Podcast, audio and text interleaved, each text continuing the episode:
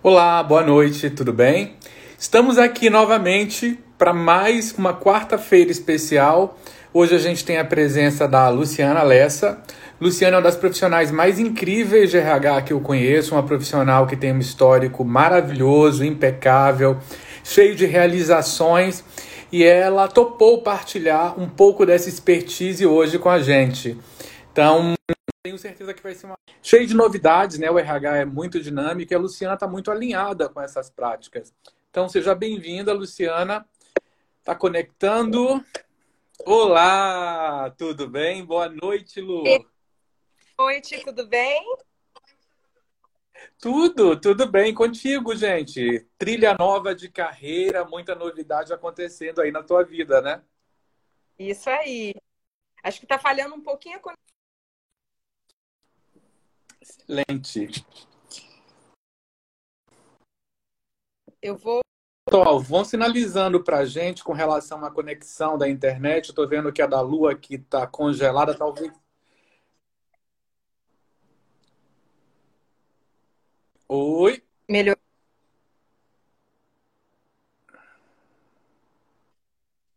Acho que agora melhorou. Melhorou. Né? Eu estou na dúvida se é a minha é, eu estou na dúvida se é a minha ou se é a sua, mas o pessoal pode sinalizar para a gente. Será que a... vocês estão conseguindo me ver e ver a Luciana, gente? Eu acho que é a minha, Elcio. Eu tirei do Wi-Fi, acho que agora pode ser que melhore. É isso mesmo, pessoal? Maravilha. Vamos, vamos tentar, né? Pessoal, sinaliza pra gente. Agora melhorou. Perfeito. Obrigada. Perfeito. Lu, então, a gente sempre começa com um protocolo que é tradicional, que é a apresentação do nosso convidado, né? Eu acabei já falando um pouquinho de você, mas fala um pouquinho, né, da tua de você, da tua trajetória, conta um pouquinho aí dessa história tão bacana que você conseguiu construir, tem construído no RH. Então, Elcio, a gente já, já se conhece há algum tempo, né? É, nessa que temos juntos aí, essa parceria. Eu sou psicóloga, me formei na UFES. Antes mesmo de formar, na época do que eu fiz intercâmbio, já queria psicologia, já queria RH. Então, sempre desejei, fiz um caminho de carreira que era meio que conciliando a vida. Meu pai trabalhava na Google, eu acho que eu construí minha carreira nesse meio termo, desenvolvendo pessoas em, em empresas, né? E é, trabalhei em indústrias, né, como a Samarco, trabalhei é, em empresas de varejo financeira, como o Grupo da Dalto, construção civil também, e, e recentemente atuei na Águia Branca, no segmento de transporte, e hoje, especialmente, estou iniciando um novo desafio. Então, estou falando de um hotel aqui em Cachoeiro, né, porque eu estou iniciando numa empresa de mármore e granitos aqui do estado, e começando aí um novo desafio, em plena pandemia, né, acho tô doida mesmo de fazer uma loucura dessa, já tá doido. Mas eu acho que tu tem o seu tempo mesmo. É, e RH é uma paixão e acho que tudo que é, quem me conhece sabe do meu perfil que eu sou eu gosto muito de desenvolvimento, né? De maneira geral, o pior que pode ter para mim é me sentir obsoleta. Então eu acho que tudo que vai surgindo de novidade na área, eu, quero, eu interesso, quero buscar, quero quero entender. E foi assim que surgiu um pouco do caminho do RH ágil, né, da transformação digital na minha, na minha vida e na minha carreira. Né? Foi um pouco do caminho que eu fiz. Oi, pessoal, tô, tô lendo algumas mensagens. Boa noite. Obrigada aí pela, pela, pelo sucesso na nova etapa, né? E tudo mais. Obrigada. Isso aí, isso aí. E assim, me chama muito a atenção porque assim, a gente tem alguns anos já, né, de parceria, né? A RIT atendeu a Águia Branca aí de forma ativa com muitos projetos, mas uma situação, Lu, ela tá na minha cabeça desde sempre. A RIT ela tem uma parceria é, viva com o Cornell. A Cornell é uma das melhores universidades do mundo. E ela, a Cornell tem um programa de RH e a gente tentou fazer um grupo de profissionais de RH para levar para a Cornell para ter uma imersão. E a, a, gente teve o primeiro desafio, que era achar profissionais que falavam inglês. Isso foi extremamente desafiador. Então, praticamente ninguém falava. E você foi a única pessoa de toda a nossa rede que, assim, se habilitou, estava interessada, quis ir. Então, assim, Claro que tem aí uma questão de custo, tem uma questão da, da, do domínio do outro idioma, mas assim, o teu comprometimento com a, a tua formação, com o teu desenvolvimento contínuo foi uma coisa que me chamou a atenção desde sempre. Então, parabéns por essa trilha. E hoje a gente vai falar de uma nova, de uma novidade, né, que é RH Ágil, que muito poucas empresas e muito poucas pessoas praticam no nosso estado. Né? Começa um pouquinho, Lu, fala um pouquinho o que é RH ágil. Então, Elcio, o RH ágil, na verdade, surge de, de, de algo muito maior, que é o Manifesto Ágil, que foi uma, um manifesto construído pelas empresas de tecnologia. E aí, quando você vai trabalhar a, a tecnologia, é impossível trabalhar sem as pessoas, então ele surge para o RH, um manifesto de RH, em que ele trabalha basicamente alguns pilares, algumas mudanças na forma de conduzir a gestão de pessoas, né? É, com base principalmente na cultura. Então a gente passa a ter uma cultura é, de menos é, hierarquia, funcionando mais em rede, de menos comando e controle e trazendo para uma, uma cultura de mais inspiração, de uma autonomia mais responsável, né? uma, uma, uma empresa que funcione com menos silos e que as pessoas trabalhem de forma colaborativa. Então, a gente vê práticas como o home office, que agora surgem né, como prática necessária para todo mundo, mas que desde aquele momento, quando isso iniciou, já se manifestava como uma necessidade para transformar a cultura, para mudar a ligação das pessoas com o seu trabalho, para que as pessoas possam ir trabalhar não por uma necessidade para receber o seu salário, mas sim por uma inspiração, né, por uma, um objetivo maior, por um propósito. Aí surgiu tanto a discussão do propósito, né, e que às vezes pode parecer vazio se a pessoa não consegue entender, se a empresa não está nesse contexto, e que nada mais é do que o pano de fundo mesmo para que você possa engajar as pessoas e, e, construir uma conexão muito maior, né? Então a gente, quando eu comecei a, perdão, excepcional. É, então, quando eu comecei a estudar, eu me inspirei um pouco em algumas, é, inicialmente em algumas empresas, né, como Netflix, Spotify. Para quem tem idade, acho que vale muito a pena seguir a Terry McCord, que ela era head de, de RH do e tem um slide deck de cultura em que eles falam alguns pontos muito importantes. Tirando alguns que não, não é real para todas as empresas, tipo pay top of market, né? Pagar o, o topo uhum. de mercado, coisa ali que é muito, muito possível de aproveitar, como values are what we value, né? Que os valores é o que a gente valoriza. Uhum. É, controle, mais contexto, menos controle, é, mais é, é menos é, menos contexto político, menos articulação e mais objetivo comum. Então, é, é, é uma cultura que serve de inspiração, porque, acima de tudo, que traz é que a gente precisa de tratar as pessoas como adultos, né? Porque todos nós temos nossos compromissos, somos cidadãos, a gente trabalha, cria nossos filhos, tem nossas responsabilidades. E por que, que a gente precisa infantilizar as pessoas no trabalho? De controlar, né?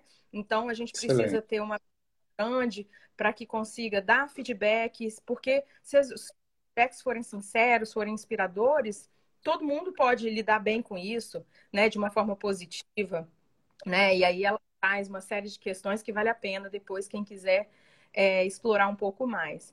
E aí, falando um pouco lá da, da, da minha experiência, né? É, até o Humberto, que está aqui com a gente, já fez algumas provocações, uhum. falando que eu bebendo da cultura aqui em Cachoeiro, sabe? Eles me explicavam de bem que está nos assistindo, é, para a gente pensar, né, como que a gente poderia tornar a nossa cultura mais leve, né? Como que a gente poderia mudar um toque especial na gestão de pessoas, de maneira que a gente pudesse né, transformar um pouco a, a, as ferramentas de gestão, a, a forma de, de, conduzir esse tema na, na, empresa. E aí, quando eu conversei com a Paula, né, nossa diretora executiva, eu falei, Paula, a gente está falando de cultura, né, de uma cultura de uma gestão de 4.0, e aí eles, obviamente, me deram todos os instrumentos, né, fui em alguns fóruns, para poder entender melhor esse desafio. É, e aí a gente foi começando construir isso, né? Eu participei junto com o Humberto, por exemplo, de um curso é, sobre o RH, exatamente, que tinha mentorias e tudo. E tenho grandes inspirações aí, quem quiser seguir, né? A, a, a Maria Augusta Orofino, a, o professor Roberto Mosqueira, que foram nossos mentores, é, eles nos ajudaram a delinear alguns caminhos, né? Que eu acho que para quem quer contribuir com a sua empresa pode ser relevante. É, um deles que o professor Roberto trouxe foi: é, se você quer mudar, construir square, construir, é, fazer alguns pilotos na sua organização, você precisa pensar em construir desafios que sejam comuns, né, para a organização como um todo, e não desafios individuais de uma área. E a partir disso, você envolve as pessoas para aquele trabalho. E à medida que né, os squads vão se formando, você pode ou tombar a organização para funcionar em squads, caso seja uma estratégia, ou conciliar isso com uma estrutura tradicional, né? Então, a gente fez alguns experimentos nesse sentido. É, a Maria Augusta Orofino, no caso, disse: Olha, eu tenho uma opinião um pouco diferente, acho que precisa é, primeiro pensar no RH, primeiro construir, testar, para depois a gente ampliar. Então, a gente começou num, num, é, indo por um caminho e depois a gente direcionou para realmente experimentar as dores, os prazeres de viver isso. E fizemos esse trabalho internamente, né? Fizemos primeiro em processos de de processo de atração e seleção. Chegamos a fazer um hackathon com convidados externos para fazer um processo de inovação aberta e construir o propósito de também. Então foi um caminho aí que a gente foi construindo lá na Guia Branca, mas o caminho de cada um, né, é de, não tem uma receita pronta, obviamente. Perfeito. Lu, vamos tentar a, trazer isso para uma empresa que tem a, o RH ágil consolidado. Você lembra de um exemplo de como que funciona nessa empresa? Algumas empresas também de, servem de inspiração para a gente, né? Nessa, nesses benchmarks fez também foi um caminho. É, aqui no estado especificamente, a gente visitou o PicPay, visitamos a Wine, estamos à distância com muitas empresas, então a Thaís né, me recebeu muito bem no PicPay, foi uma inspiração muito grande, porque, na verdade, as coisas é, são feitas de uma forma muito mais simples do que às vezes a gente imagina, né?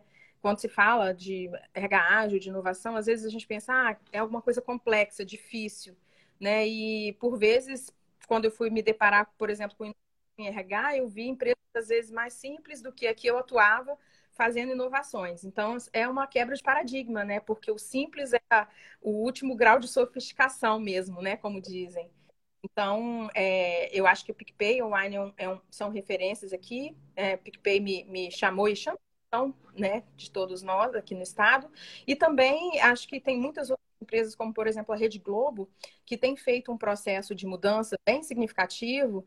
É, e eles falam, inclusive, que daqui a algum tempo é, a única forma de atuar na Rede Globo vai ser pelas metodologias ágeis. Né? Se você não tem domínio, se você não não, não tem afinidade, não se adapta é...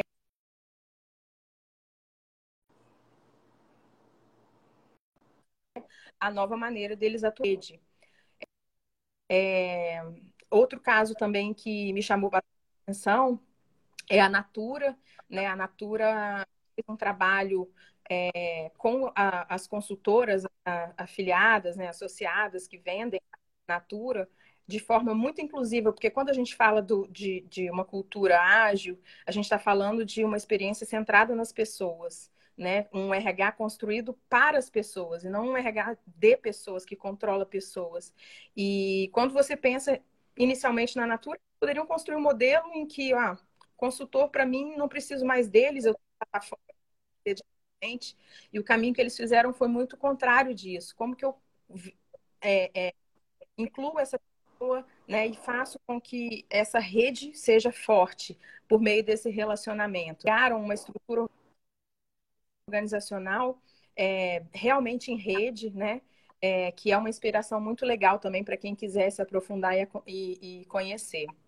A gente conheceu a Dafit também, a Dafit, é, tem um sistema é, bem Excelente. estruturado, EDS, que é uma, uma, uma referência interessante.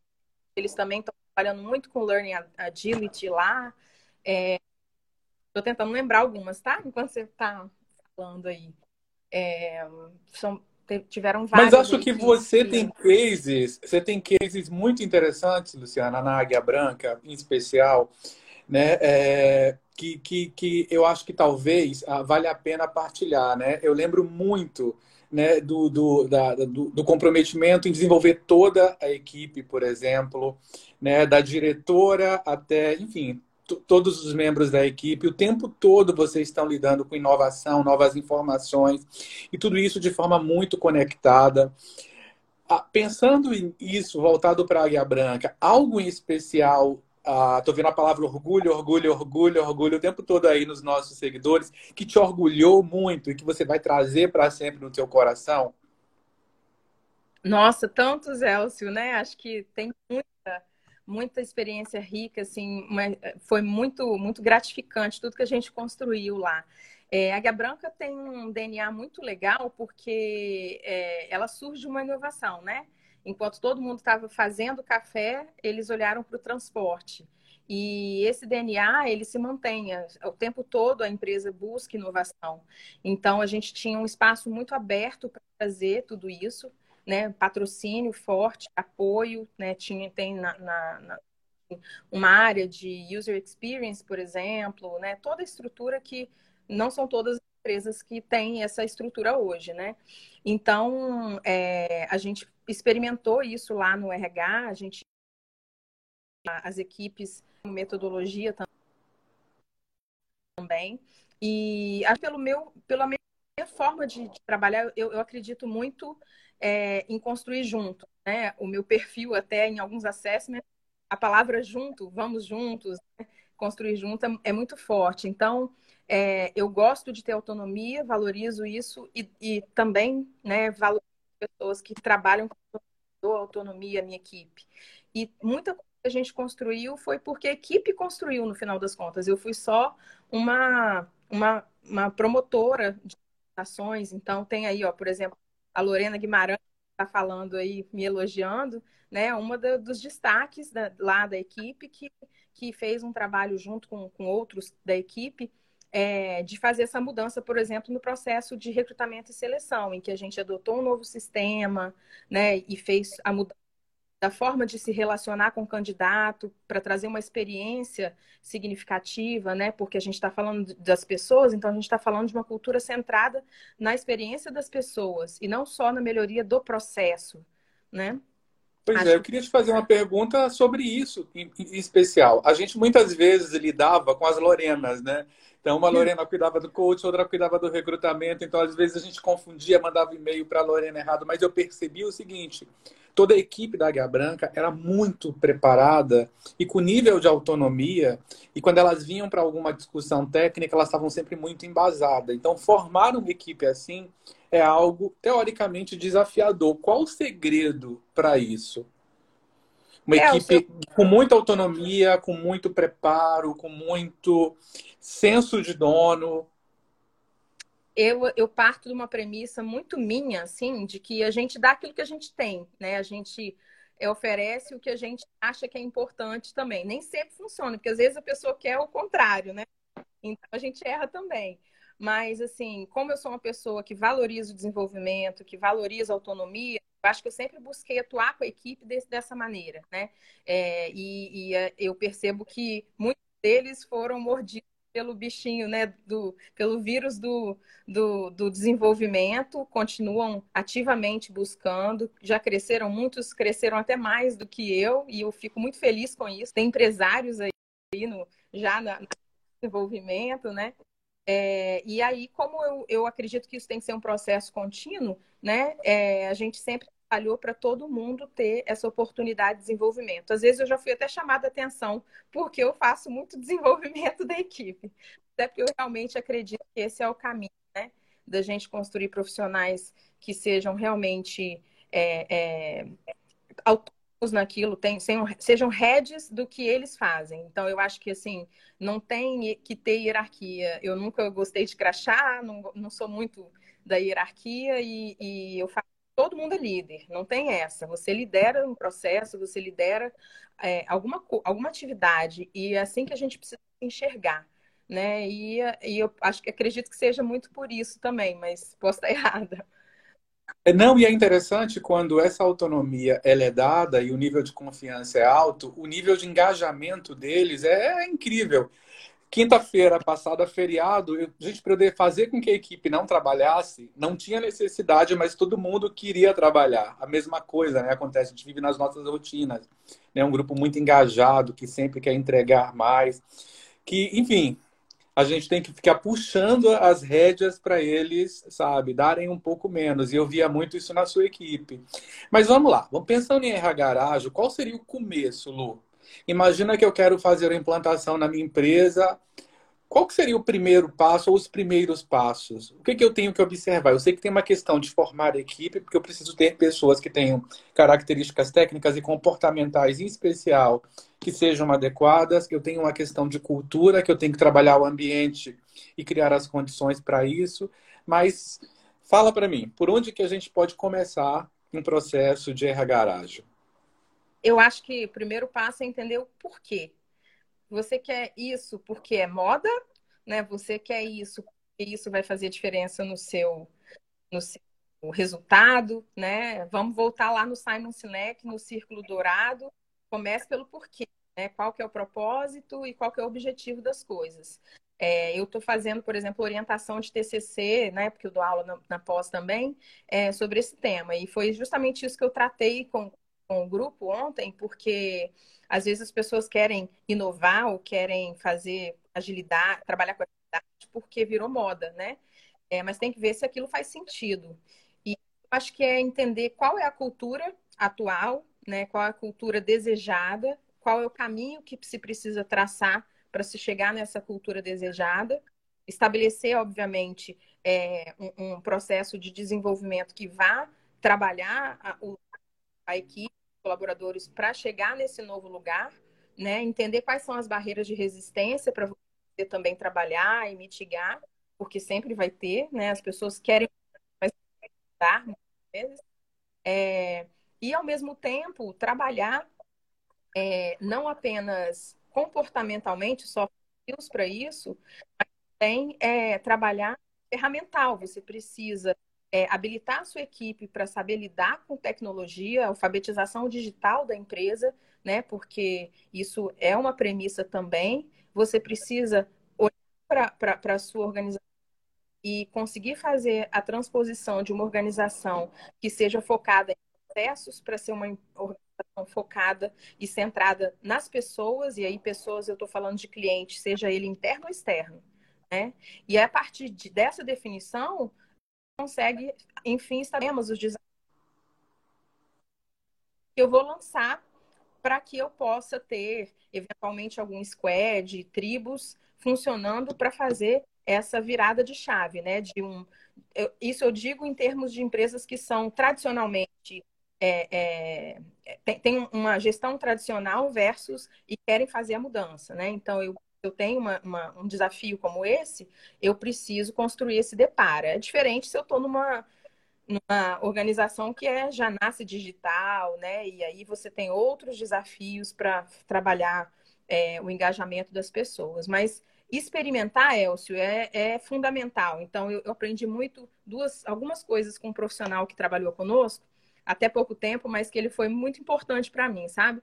E ele falava três coisas. É, a gente tem que mudar isso aqui porque está muito waterfall. Então a gente ouvia muito waterfall, porque muito ata, muito hierarquia, né? A, a, questão da cilada, se você está muito atuando em silo, então era cilada, a gente falava muito isso.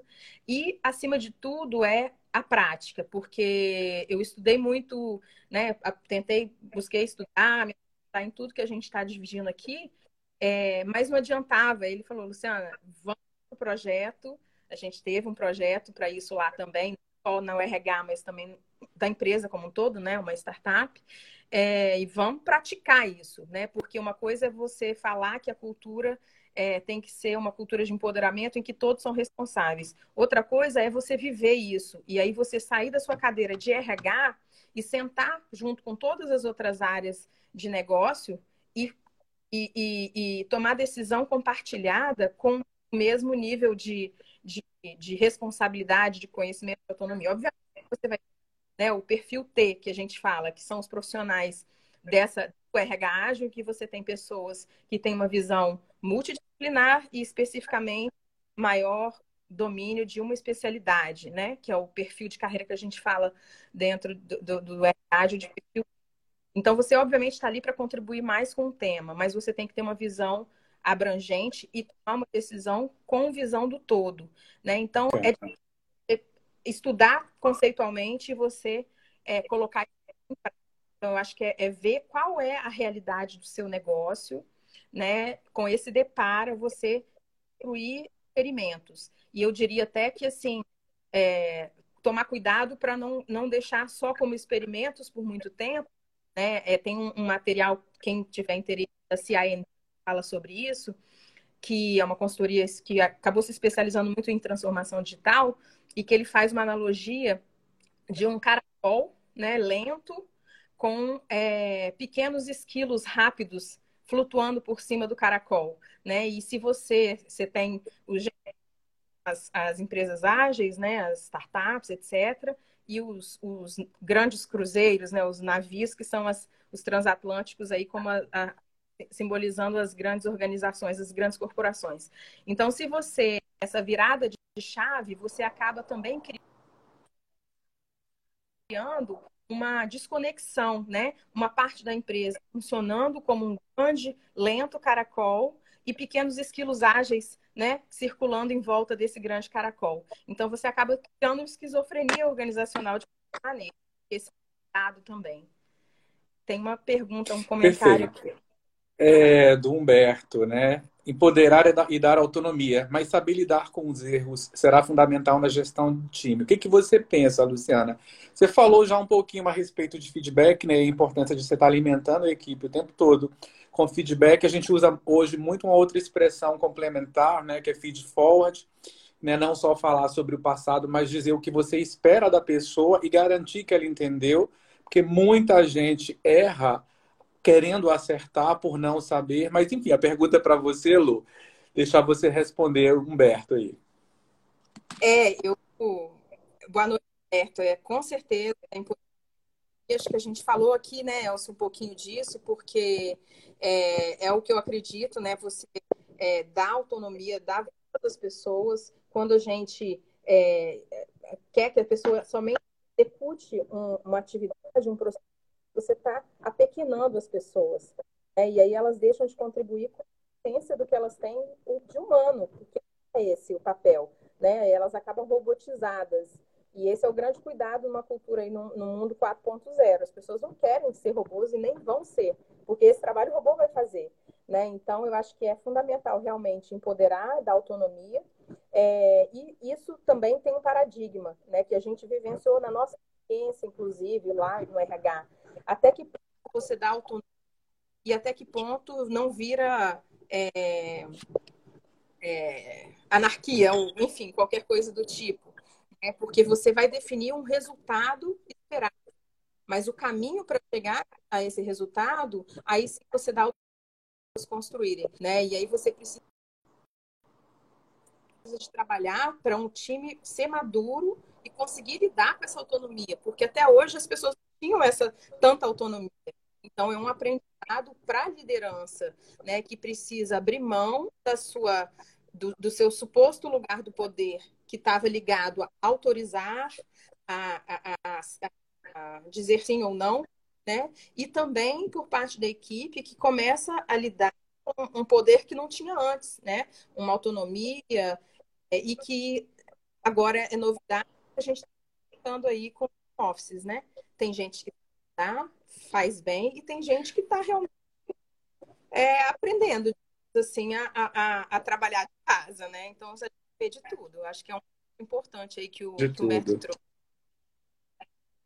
Perfeito. A Tatiana fez uma pergunta, mas antes da gente chegar na pergunta da Tati, é, a questão de cultura é um fator essencial. A gente hoje tem muitos projetos de desenvolvimento de cultura é, em alguns clientes, e quando a gente começa o projeto e o cliente ele define o que ele quer, muitas vezes não é o que ele quer.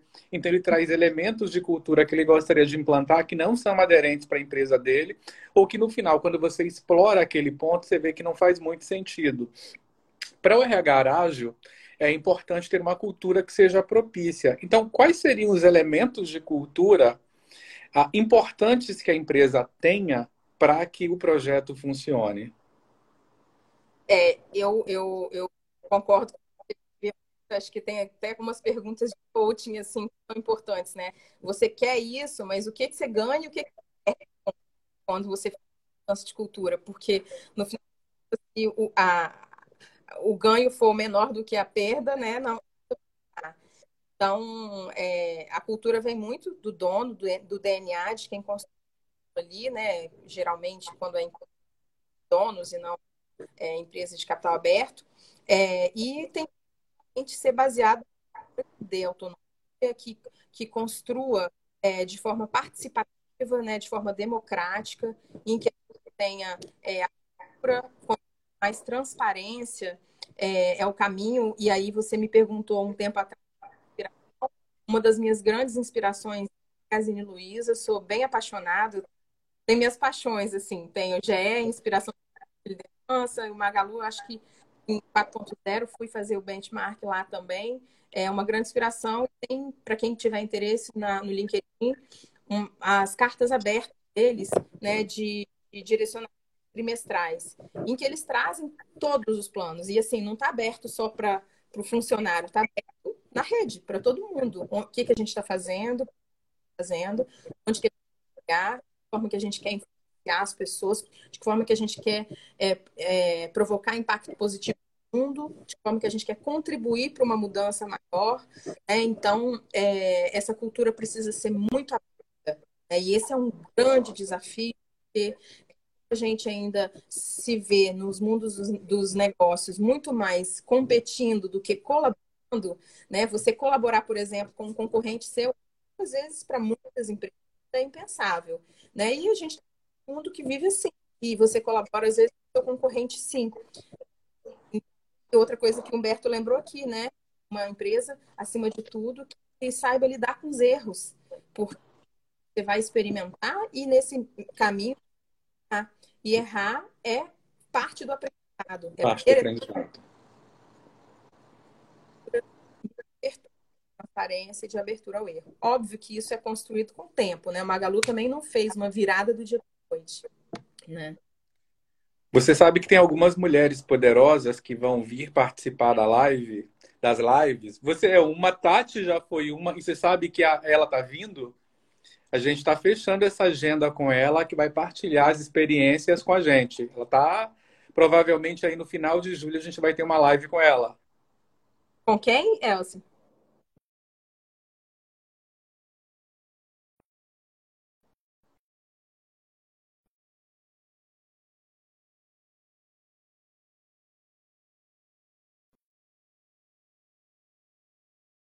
Não estou te ouvindo, não sei se você Oi, acho que, acho que voltou agora. Então, você sabe que a gente está fechando uma live com ela. A gente teve algumas mulheres poderosas aí, né? Beth Zafir, você, a Tati. E ela está vindo fazer uma live com a gente. O Leone está aí fechando já isso. Provavelmente final de julho, início de agosto, ela vai vir fazer uma live, contar um pouco da trajetória dela. Ah, pois é, a gente tem uma empresa muito poderosa no Espírito Santo, tá vendo? Leone, tudo de bom, adorei. Queria agradecer demais a equipe da HIT por todo o carinho, né? É, não só na live, mas em todo esse tempo, assim, maravilhosos.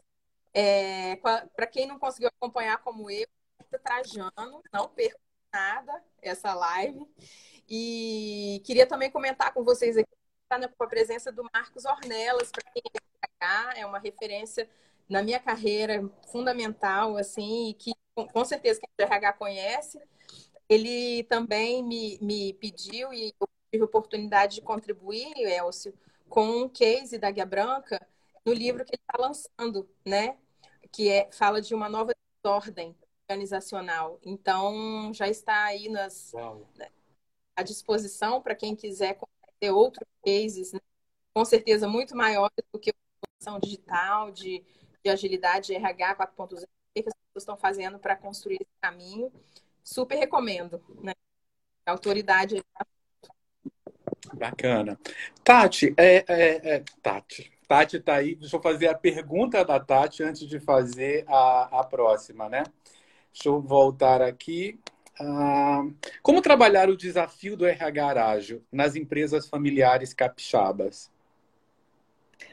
Legal, Tati. Adorei a pergunta porque é, foi justamente o caminho que a gente construiu lá na Ega Branca, né? É uma empresa familiar, é uma empresa de donos, é, e que eu tinha um ambiente fértil porque é um ambiente que é aberto à inovação disso. Então, o caminho que eu vejo de trabalhar isso nas empresas familiares é entender qual é o dom, qual né, que se quer, onde se quer chegar. Porque é, no mundo dos negócios não, não vai conseguir é, construir algo essa fala romântica de RH, ah, faz isso porque realmente a equipe vai ficar mais feliz, né? Porque trabalhar com empresas dadas, sistema B, sistema do bem, capitalismo consciente, maravilhoso, super fã, mas só vai fazer a virada se o cara vai ter um resultado melhor com tudo isso. Seja isso tudo que eu falei agora, o RH, entender onde que eu acho que, que, é, que a empresa quer chegar no futuro e qual que é o caminho que ela, que ela pode construir. E, inevitavelmente, independente de familiar ou não, a gente está no mundo 4.0. As empresas que não fizerem essa virada de, de mindset, principalmente, foi quando a gente fala de verdade, a gente está falando de mindset, né, como, é, como DNA, e a partir disso, sim, você construir os princípios, né, e todo que vai levar à agilidade. É, então, a empresa que não se atentar para isso, é, ela, ela realmente vai acabar ficando para trás, né, Tati? Então, eu, eu acredito muito que é mostrando para o empresário os ganhos que ele tem de fazer essa transformação, né? Acima das perdas que com certeza terão também. Perfeito.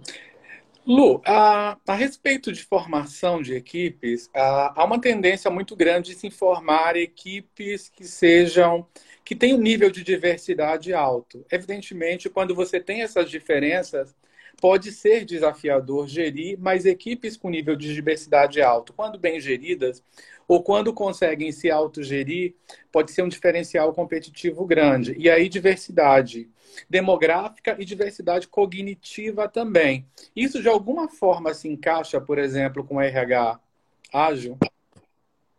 Completamente, né, Elcio? A gente, é, não é à toa que a gente vê tantas batalhas, assim, é, para as empresas serem diversas, né? Busca por igualdade de gênero, igualdade de é, raça, de, de, de, tudo, porque a gente está falando, na verdade, é, de ter o maior número de representatividade da população, né? Para que as pessoas possam é, conseguir o melhor mesmo. Se você está enxergando o cliente só com certeza você não está atendendo bem o seu cliente, né? E aí, quanto mais multidisciplinar, mais diversa a equipe, melhor é a chance de você fazer um trabalho mais completo. Então, vou fazer uma correlação para tentar ser menos teórica com a águia branca, né?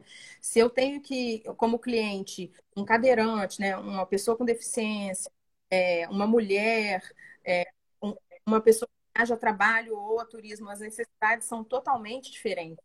Preciso pensar em todas as necessidades para criar o que a gente chama né, das personas e assim construir o empatia, a jornada do meu cliente de acordo com a necessidade de cada pessoas, né, e conseguir centrar a experiência e, e o trabalho que é feito é, na empresa de acordo com as necessidades desses, né? Então, eu acho fundamental essa diversidade e o RH tem um papel é, estratégico sentido, porque é quem vai primeiro olhar para isso, se isso está coerente com a organização, é, e promover isso, né? Como que promovo essa diversidade? Como que eu asseguro? E aí, de novo, vou. Ah, eu sou muito de ter fãs, né? Então, vou estar no Perry Ela fala, é, ela traz uma referência né, de empresas que falam: olha, está lutando porque tem equidade de gênero na sua empresa, você tem mulheres, desculpa, isso é equidade, isso é 30%. Não é equidade, né? Então eu acho que é, é, é uma, uma busca que é própria do RH, né? De de trazer, obviamente, com é, muita. de uma forma muito, muito madura, mas de conseguir fazer esses contrapontos, esses questionamentos na organização para que a gente possa promover mesmo as que vão gerar é, equidade e todas as outras características que a gente fala também mais cedo aqui uma empresa que seja ágil e um RH ágil, né? Perfeito. Às vezes, equipes ah, com diversidade também, a gente pode ter um nível de conflito muito grande. Então, eu imagino, por exemplo, você tendo que lidar com uma pessoa que é fã de esquerda e fã de direita nesse mundo onde esquerda, as pessoas viraram inimigas e deixaram de ser em algum momento neutras. Como que a gente pode gerir, por exemplo, uma equipe multidisciplinar, autossuficiente, com autogestão, com diversidades extremas. Tem alguma dica ou tem alguma regra, algum acordo que precise ser feito para que essas equipes elas em algum momento é, converjam e, e, e, andem juntas? Ao meu ver, Elcio, é, para que o RH não seja, não, não estabeleça para si um processo, é, uma atuação que seja focada em comando e controle, porque a gente se você fica só gerenciando o conflito, você é responsável por controle. E eu não acho que esse é o mais assertivo. Eventualmente a gente faz mesmo, faz parte, mas acho que o, o, mais importante é a gente desenvolver pessoas soft skills para que elas possam gerenciar seus próprios conflitos. E aí sim a gente está dando autonomia para que isso aconteça. Né? Me marcou muito também, por exemplo, uma visita que eu fiz na Mercedes-Benz e que perguntando, era até uma, um, evento sobre diversidade, né, com esse do tema. É, quando estavam conduzindo essas informações, e eles explicaram que é, o RH tinha um papel de promover e de é, é, acompanhar né, isso tudo, só que quem construía, quem trazia ideias, quem colocava as ideias em prática eram as áreas, eram as pessoas. Então, eu acredito muito que, da mesma forma, para você gerenciar conflito, para você é, trabalhar madura, você precisa estabelecer um clima e uma cultura em que é, algumas, alguns conflitos e maturidades não sejam é, tolerados. As pessoas enxerguem que aquilo não faz parte.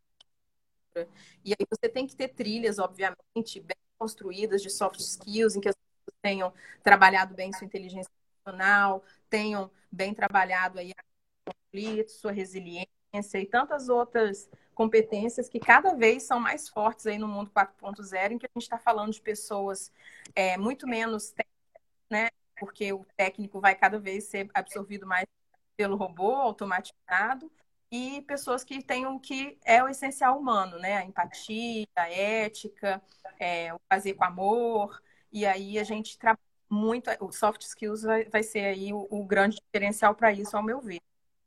É, a gente, inclusive, na pós-neurociência, tem discutido muito isso, principalmente do ponto de vista pedagógico, é, a, a, mudança que a educação vai sofrer, porque hoje você joga no Google e você tem resposta praticamente para tudo. Volta e meia eu vejo assim umas pegadinhas, uns problemas matemáticos que alguém manda, você joga no Google ele responde no segundo. Então, é, o grande desafio da educação principalmente do mundo, né, dos profissionais também para RH, mas voltado pra, pensando em educação, é formar essa parte emocional, né, trabalhar essa estrutura emocional, os soft skills, toda a parte comportamental, porque seres bem estruturados, eles vão conseguir produzir, já conseguem, né, mas vão conseguir produzir muito mais no futuro. É, tem uma pergunta uma... do. Desculpa, acho Lu. Que... Acho que é a mesma. Pode falar. Então, tem uma pergunta aqui do Humberto, é, que é o seguinte: como a RH está se preparando para receber inúmeros profissionais no pós-pandemia, onde vemos pessoas com inúmeras fragilidades?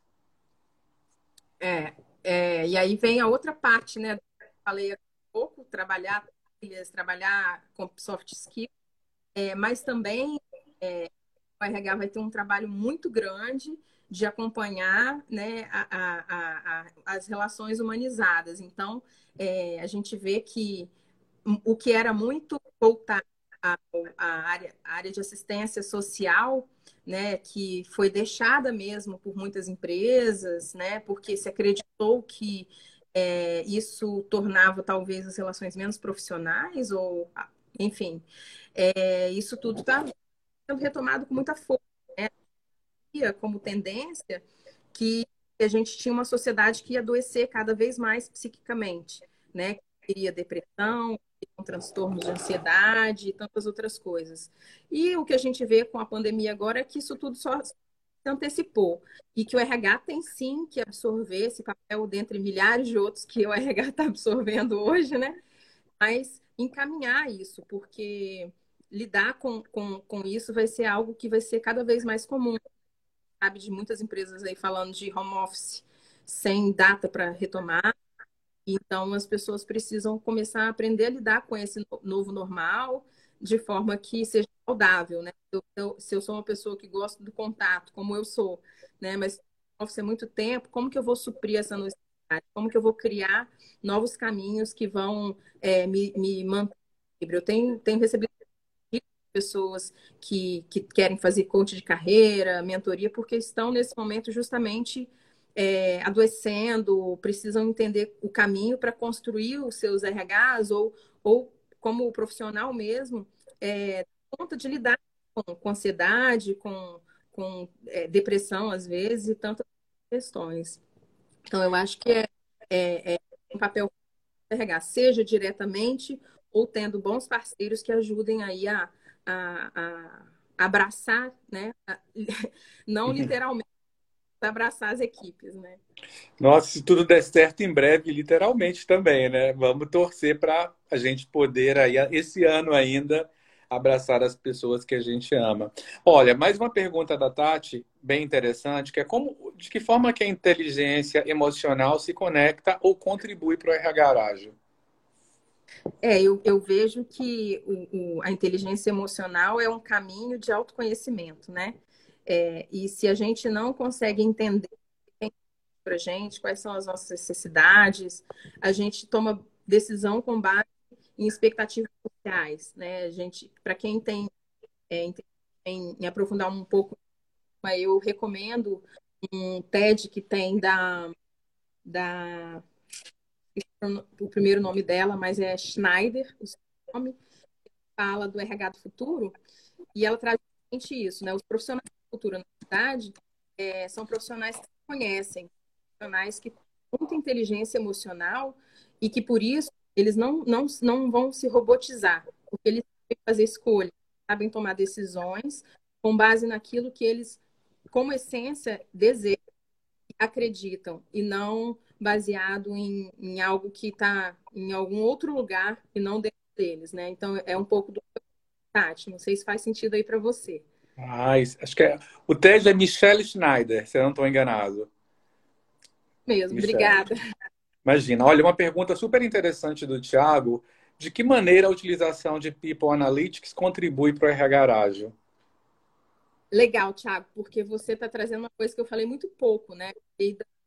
Que para a gente fazer uma cultura, a gente precisa de ter uma cultura centrada nas pessoas, né? Falei de, de, focar na experiência, mas eu não falei de uma cultura baseada em dados. Então, obrigada, porque é, isso é um ponto muito estratégico, importante. A gente está falando de uma cultura baseada em dados, como eu mais cedo, a gente precisa de alfabetizar digitalmente as pessoas.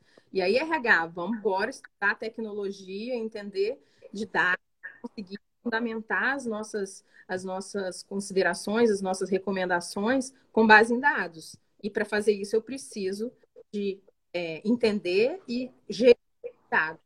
Então, o People Analytics vem como uma, uma ferramenta fundamental para que a gente possa navegar com os dados de forma inteligente e fazer recomendações à organização de forma assertiva. Né? Na minha visão, é, é, é um ponto fundamental. Obrigada Thiago, também pela pergunta.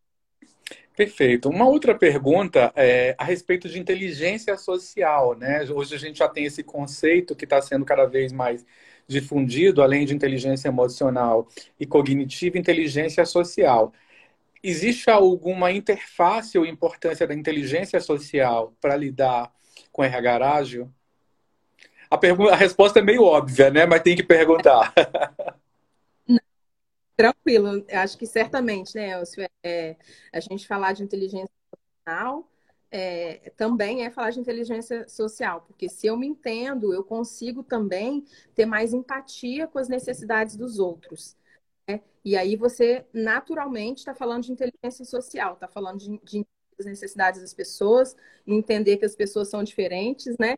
E não só com base na sua expectativa, né? Eu falei que às vezes a gente faz, eu faço, todo mundo faz, mas que não pode ser só assim, porque às vezes, é, se eu atuo dando muita autonomia para um profissional, por exemplo, ele vai achar, nossa, maravilhoso, Luciana é, me dá autonomia e por isso que eu estou com ela no time. O outro vai falar, gente, mas Luciana dá direcionamento, né? Não sei o que fazer, qual que é o caminho, né? Então, alguns profissionais vão precisar, vão ter necessidades, por exemplo, de maior autonomia, outros profissionais vão querer, né, um pouco mais de, de informação para poder, né, diretriz, para poder conduzir fazer as construções. Então, você precisa de ter inteligência emocional para entender quais são as necessidades do seu time, as necessidades dos clientes, e assim você construir um trabalho que faça sentido para todas as pessoas, porque senão, de novo, a gente não está trabalhando com diversidade, né, Elcio? Que, que é o ponto da mudança também, né? Perfeito. Pensando um pouquinho do profissional que vai trabalhar dentro de uma estrutura de RH ágil, o que, que você uh, pode descrever em termos de características de soft skills que esse profissional precisa ter ou desenvolver para atuar dentro de um projeto, dentro de uma estrutura ágil? Acho que algumas a gente já falou aqui, né, como uhum. a questão da resiliência, da liderança, né, principalmente a liderança de si, porque é, senão você não consegue liderar outros.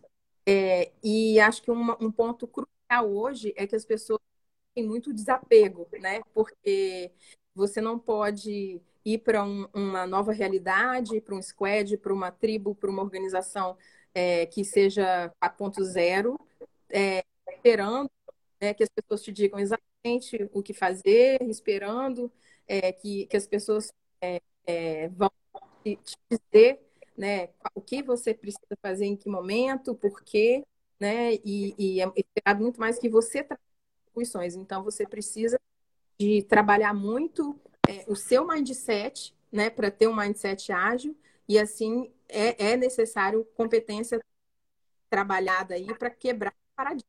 Então, eu falo, não sei como chamar a competência do desapego, mas eu acho que é uma das principais, né? E o, o Alvin Toffler fala, né? Que é aí, desaprender para a gente ir reaprender, né? Esse desapego, porque como as coisas no mundo ágil, no mundo de transformação, é, são muito mais complexas, né? Tá lidando só com, com, com, com especialidade, especificidade, está lidando com algo que muda a todo momento, você precisa desaprender, desapegar para algo novo, porque a resposta que você deu ontem já não vai valer amanhã mais, já pode ser completamente diferente. Você vai precisar é, entender o contexto e criar novas estratégias que sejam diferentes. E aí as pessoas precisam ter uma flexibilidade, uma adaptabilidade muito grande, além, obviamente, de uma capacidade de antecipar, né? Porque se eu não consigo antecipar a tendência, eu acabo tendo uma atuação muito reativa. E aí você consegue acompanhar o movimento do mercado, né? A gente viu aí, por exemplo, no Bank, né, o WhatsApp oferecendo uma solução que com certeza vai desbancar muitas empresas que têm é, esse, essa atuação no mercado. Então, como que você antecipa a tendência? Como que você é, promove dentro da organização? A gente precisa de ser mais antecipativo. Adaptativo é muito importante, sim. É, acho que o melhor símbolo é da salamandra, né? Que muda lá e uhum. é, mas eu acho que mais do que adaptativo, eu diria que uma das competências é o, o antecipativo e o, o, colaborativo, né? A pessoa que, que, se desapega e vai, porque na colaboração é o resultado e não o próprio umbigo, né? Na minha... Então, acho que são algumas importantes aí que eu digo. Perfeito. Perfeito. Marco está indo, né? Que bom que ele passou por aqui, mas a gente tem aí, enfim, uma honra né, de tê-lo aqui. Muita gente bacana, Lu, te prestigiando aí na live. Né? Muito bom, muita gente participando. Muito feliz, pessoal. Muito bem, muito, muito obrigado pela presença. Vamos aproveitar esses últimos minutos, faltam aí cinco minutos para acabar. Lu, fala um pouquinho dos seus projetos futuros, né? O que, que vem pela frente aí? O que, que você pretende realizar como profissional de RH? Eu sei que você Legal. faz zilhões de coisas diferentes, da aula e consultoria, e, enfim, zilhões de coisas. Conta um pouquinho, o que, que vem pela frente? Conto sim. Eu, eu vi uma pergunta aqui, mas acho que a gente respondeu, que era essa falando da diferença do líder ágil versus líder né, que vai partir de todas as premissas da autonomia e etc., que a gente falou aqui, Vanessa. Desculpa, eu não tinha visto antes. É, a Elcio, eu, você me conhece, estou inquieta, né? Curiosa e inquieta. Então, assim, é, tenho esse novo projeto, novo segmento, então, muito, muita coisa nova para eu conhecer, né? Nessa empresa, chama de Flores. É, então, esse é um projeto grande, né, que eu inicio hoje exatamente. É, continuo fazendo as mentorias, então estou fazendo mentoria não só para RH mas RH de uma maneira geral, para empresas que estão no processo de profissionalização dos seus RHs, buscando fazer transformações, né? Atuo pontualmente também com coach, carreira, falei, né? Pessoas têm me procurado, é, e alguma consultoria mais pontual, porque agora eu não vou conseguir né, é, atender muito outras empresas, porque eu realmente vou focar em uma empresa, né? E conciliando aí com a vida acadêmica, que também é uma paixão, porque a, a gente, quando tem que ensinar, é, como a própria teoria já nos diz, é quando a gente mais aprende, né? Então eu gosto de aplicar isso na minha vida para eu também buscar ser uma lifelong learner. Então a, a, o meio acadêmico me propicia isso e eu não pretendo deixar não, né? Continuar dando as minhas aulas aí e, e né, TCCs e, e, a gente se encontra nesses mundos todos aí, né, Elcio? Isso aí. Pessoal, muitas pessoas perguntando a respeito da live, ela vai ficar gravada no IGTV, tá? Assim que acabar a live, a gente já deixa salvo ali, assim, vale a pena rever para quem entrou atrasado, vai ficar gravadinha no IGTV. É só pode, podem partilhar com os amigos. Enfim, convidamos vocês a assistir novamente. Lu, alguma coisa que a gente não abordou e que você acha relevante a gente abordar? Acho que falhou, né? Falhou. Eu não te ouvi. Eu estou te vendo, mas não então, ouvi. Alguma coisa que a gente não abordou e que você acha relevante abordar? Assim, algum ponto, alguma dica, tipo a cereja do bolo da nossa live. Para a gente Bom, fechar já... com chave de ouro principalmente para pessoas de RH, a maior parte das pessoas, ponto-chave é a gente realmente ser, é, é, fazer disrupção com a gente. Né? Não adianta a gente querer ter tanta mudança, provocação é, nas organizações se a gente não está disposto a esse lugar. Então, eu particularmente busco muito me tirar da zona de conforto né? Tô fazendo isso agora, tô aqui numa cidade diferente, num segmento diferente. Acho que a gente sair da, da zona de conforto das mais diversas formas mesmo, né? De desapegar de, de modelos tradicionais, para que a gente possa realmente juntos aí construir organizações que sejam mais voltadas para as pessoas, né? Menos feitas para controlar pessoas e mais humanizadas, feitas para que as pessoas possam é, ser felizes e assim entregar os melhores resultados, né? Como consequência de um ambiente que seja agradável, que seja colaborativo, que seja interessante de, de estar, né? Que tenha um propósito interessante para a gente. Perfeito. É então, gostaria de finalizar agradecendo, Luciana, por toda a confiança que você teve na gente, os diversos processos de coaching que a gente fez ali na Guia Branca, os diversos processos seletivos, os diversos processos de recolocação. Então, quero muito te agradecer por essa confiança que você depositou na gente. E assim, sempre foi, sempre está disposta a partilhar conhecimento, alguém que está sempre à frente do seu tempo, buscando o que há de melhor e levando para onde você está esse melhor. Então, assim, muito obrigado pela sua generosidade em parar numa quarta-feira à noite para partilhar com os nossos seguidores tanta informação bacana.